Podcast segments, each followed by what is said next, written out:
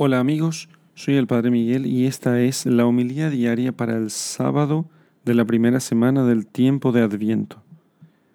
Lectura del Santo Evangelio según San Mateo, capítulo 9, versículos 35 al 38, capítulo 10, versículo 1 y versículos 6 al 8.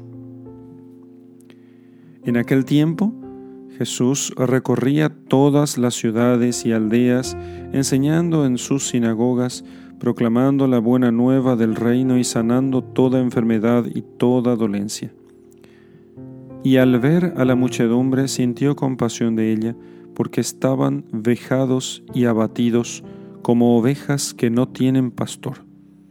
Entonces dice a sus discípulos, La mies es mucha y los obreros pocos Rogad pues al dueño de la mies que envíe obreros a su mies.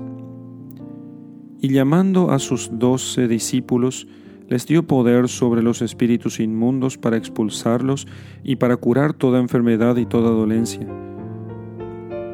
Les dijo el Señor, Dirigíos más bien a las ovejas perdidas de la casa de Israel. Yendo, proclamad que el reino de los cielos está cerca. Curad enfermos, resucitad muertos, purificad leprosos, expulsad demonios. Gratis lo recibisteis, dadlo gratis. Palabra del Señor. Gloria a ti, Señor Jesús. Ciertamente, el Señor vino a sanar el agobio, la agonía de una humanidad que con sus propias fuerzas no podía levantarse. Pero él no podía hacer aquello solo y por eso contó con la ayuda de su iglesia. Su iglesia sería su presencia en medio del mundo hasta que él volviese. Hasta que vuelva el Señor, será la iglesia la que debe continuar con su obra.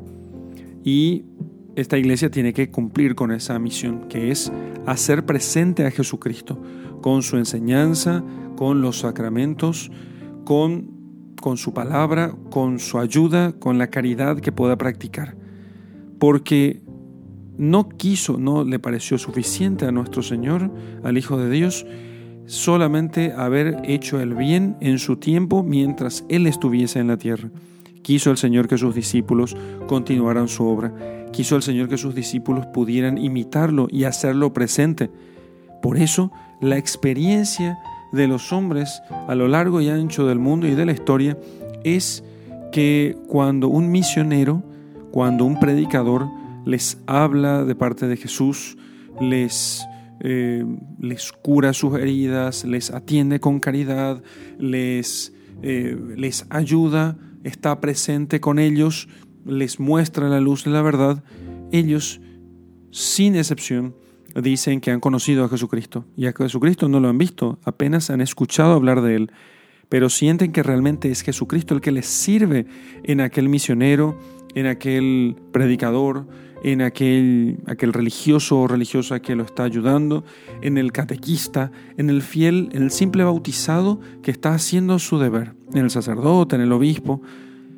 ¿Por qué eso? Porque verdaderamente Jesucristo está presente en sus discípulos y les da poder para poder hacer todo lo que Él hizo y, como dice el mismo Señor, cosas aún mayores. Cristo ha venido en su primera venida para quedarse entre nosotros, aunque tendrá una segunda venida y en esa segunda venida será visible, ciertamente, y todos lo verán, pero los que ya vivían con Él no les parecerá aquella segunda venida extraña. Dirán, bueno, ahora te vemos, pero siempre te hemos servido y siempre estuviste con nosotros. Jesús está con nosotros. Jesús está siempre con nosotros.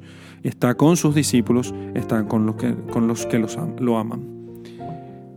En el nombre del Padre y del Hijo y del Espíritu Santo. Amén.